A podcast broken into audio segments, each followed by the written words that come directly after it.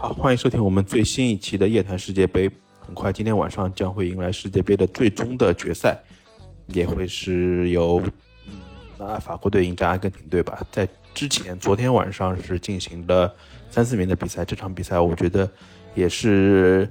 本届世界杯可以看可以到可以说到目前为止是比较精彩的一场比赛。我们看到，呃，像克罗地亚和呃。摩洛哥基本上还是用自己现有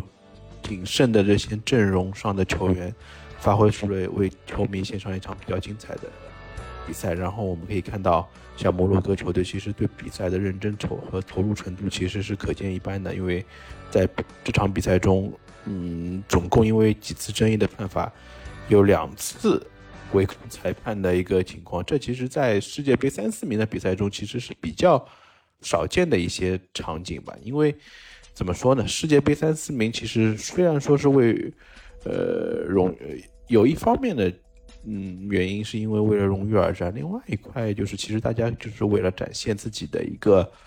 呃一个放松的心态吧，就是一场其实可以说是一场决赛的电赛，我觉得也是不为过的。我觉得最终其实大家对于比赛的态度，我觉得还是相当认真的，因为这是对于所他们所在的国家来说，其实这是关乎到一个很重要的一个荣誉。你世界杯第三和世界杯第四其实还是有些许的差别，因为我们其实我之前其实，在节目中也提到了，其实世界杯第三名其实的分量还是挺重的，因为我们可能都不记得，呃，当时世界杯亚军是谁，但是我们往往会在三四名之后知道，哎。这届世界杯其实，呃，第三名我们往往会是特印象特别的深刻，像之前的德国队啊，像印像上一届的比利时队啊，其实几场三四名的比赛都是让我们印象非常的深刻，对吧？一方面有些比赛可能是上演了五球以上的进球进球大战，但是我觉得这种比赛也不是纯粹的说是完全的放开，大家其实在进攻和防守上的投入是一点都呃没有减少的，只能说。大家在于进攻上的一些心态上的一些抉，在某些细节上的抉择，可能是会比很多淘汰赛的关键比赛中，其实要更为的放松。我觉得三四名昨天这场比赛，其实像克罗地亚，其实他展示了呃一个很经典的那球配合，是掉到前场之后，是由佩里西奇头球的连续摆渡，摆渡给了我们今年本届世界杯上其实是。呃，冉冉升起的新星，二十岁的小将格瓦迪奥尔，面具男，我们也一直没有看到他就是脱掉面具时的一个模样吧？他也是有一个愉悦俯冲，然后很快摩洛哥是扳平比分，对吧？就是也是通过一个任意球，然后我们看到前此前效力过亚太的奥尔西奇，其实我觉得这已经是他人生的一段灰色的历史吧。他后来现在是萨格拉萨格勒布迪达摩队的嗯当家前锋，他是打进了一个比较漂亮的世界波。下半场大家其实也是在，呃，攻击线上投入很大的一个力量，然后我们只可惜，其实摩洛哥现在手上，他依靠主导进攻的一个方式，其实和之前他所比赛中所体现的一些战略的思想，可能是有很大的差别。嗯，只能说摩洛哥还是比较可惜吧，没有最终，呃，扳平比分，或者是拿到自己想要的结果吧。但是我觉得这一届世界杯。摩洛哥给到我们的感觉就是他们所体现的，就是对足球的一个热爱和，呃，纯粹。确实，就是如呃徐徐徐阳老师所说的，他他们对足球的理解就是特别的纯粹。然后他们把对足球的热爱体现在对于自己对于足球的一个特别的理解上面嘛。而反观克罗地亚队，他也是。呃，依靠自己的表现，最终拿到了第三名。然后我们看到主教练达里奇也是，呃，希望把这个第三名献给他的恩师，也是我们曾经申花队的主教练，以及国奥队的主教练布拉泽维奇，也是给这个在现在八十七岁的高龄仍然与病魔做斗争的这样一个老帅，给他献上一个崇高的一个敬意吧。然后这也是其实克罗地亚在。六次参加世界杯上面，其实拿到了两次亚军，而一次亚军、两次季军的成绩，其实也是让所有人能够对这支球队刮目相看。而莫德里奇也是表达了，就是现在克罗地亚的足球其实已经是算上世界强国的一个水平了。我们可以看到，这其实这一点，尤其是对于三百万、四百万人口的这些，像克罗地亚、像以前欧洲杯上崛起的冰岛队，其实这些球队真的是是很值得我们去敬畏的一支球队吧？因为，嗯，对于人才，其实本身就，嗯，不是特别足够的话，他们对于足球本身的一些，呃，看法以及对足球的一些理念的一些，呃，想法，其实我觉得。是值得我们去去探讨一下的，值得我们去感觉，就是对足球的这份热爱，其实是能够从他们的呃表情啊，或者是从他们最终的对于足球的比赛中所体现出来的内容来看，其实就是能够呃很明显的感知到的吧。呃，所以说这也是这届三四名的比赛，我觉得也是给这两支球队一个最好的回报吧。只可惜摩洛哥队没能更进一步吧，但是我觉得能够。代表非洲球队史无前例的杀入到世界杯的四强，我觉得也证明了这支呃非洲球队其实还是呃让我们刮目相看的。因为我记得九八年的时候，像后以至于后来的几届世界杯，他们其实也参加过了世界杯，就但是更多的是扮演着陪太子读书的一个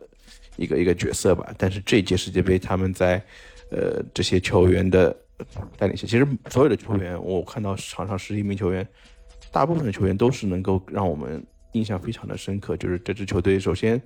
具备很坚韧的一个作战风格，但是他们所有的球员又具备很鲜明的技术特点和风格，然后所有的球员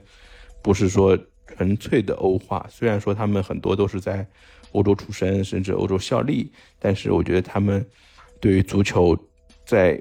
非洲足球这块，其实现在看来已经是有一些。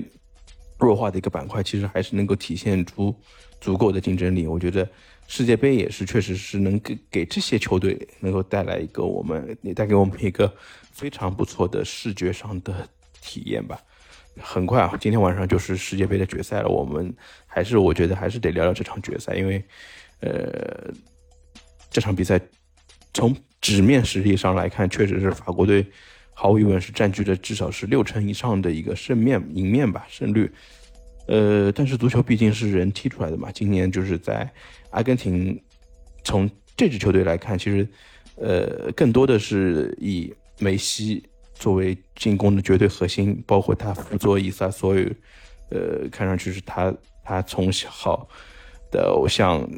看到他场就是看他足球成长的这些。嗯，小球员都是他的迷弟吧？就是从阿根廷之前比赛的一些出场仪式啊，包括他们日常训练的一些样子，毫无疑问就是梅西是作为一个带头大哥，作为球队的绝对核心，为呃阿根廷这支球队其实是注入了很强的一个精神的属性吧。今天晚上比赛，相信很多的球迷都是希望梅西能以一个世界杯冠军的一个收尾来为自己。呃，其实世界杯这个生涯做一个嗯比较好的一个呃结尾吧，就是对吧？呃，但是确实是很难，因为法国队这这支球队，其实我觉得从年龄结构上来看，包括他们球队的一些踢法的完整度上上来说，确实在本届比赛中已经是已经是毫无疑问是冠军的一个最有力争夺者争夺者了。呃，尤其是像姆巴佩啊这些球员，其实才只有二十三岁左右的年龄，在年龄结构上，包括像中场的核心格列兹曼，其实也是只有三十岁不到的一个一个三十岁左右的这样一个年龄吧。所以说，总体来看，其实法国队在之后的欧洲杯，甚至在下一届的世界杯上，其实仍然是具备很强的竞争力的。我觉得，如果说今天晚上如果呃，姆巴佩能够举起他第二座世界杯冠军，我觉得也是在情理之中。但是我们毕竟是足球，还是人踢出来的嘛。我们相信，如果是摩洛哥有机会进入到世界杯四强，那我觉得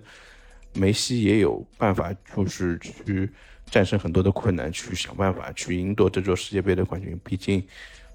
在最终的结果没有出来之前，其实一切还是都有可能的吧。只是说。很多大家都是在期盼梅西能够夺得世界杯的冠军，但是，嗯，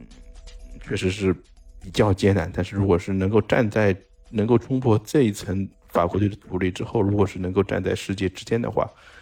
我觉得给予他的一个呃地位，我相信真的是一个可以堵上很多人的嘴吧。我觉得能够把很多的一些争议啊或者非议就此就是烟消云散吧。我觉得能够如果把这个冠军最终给到梅西的话，我觉得也算是实至名归。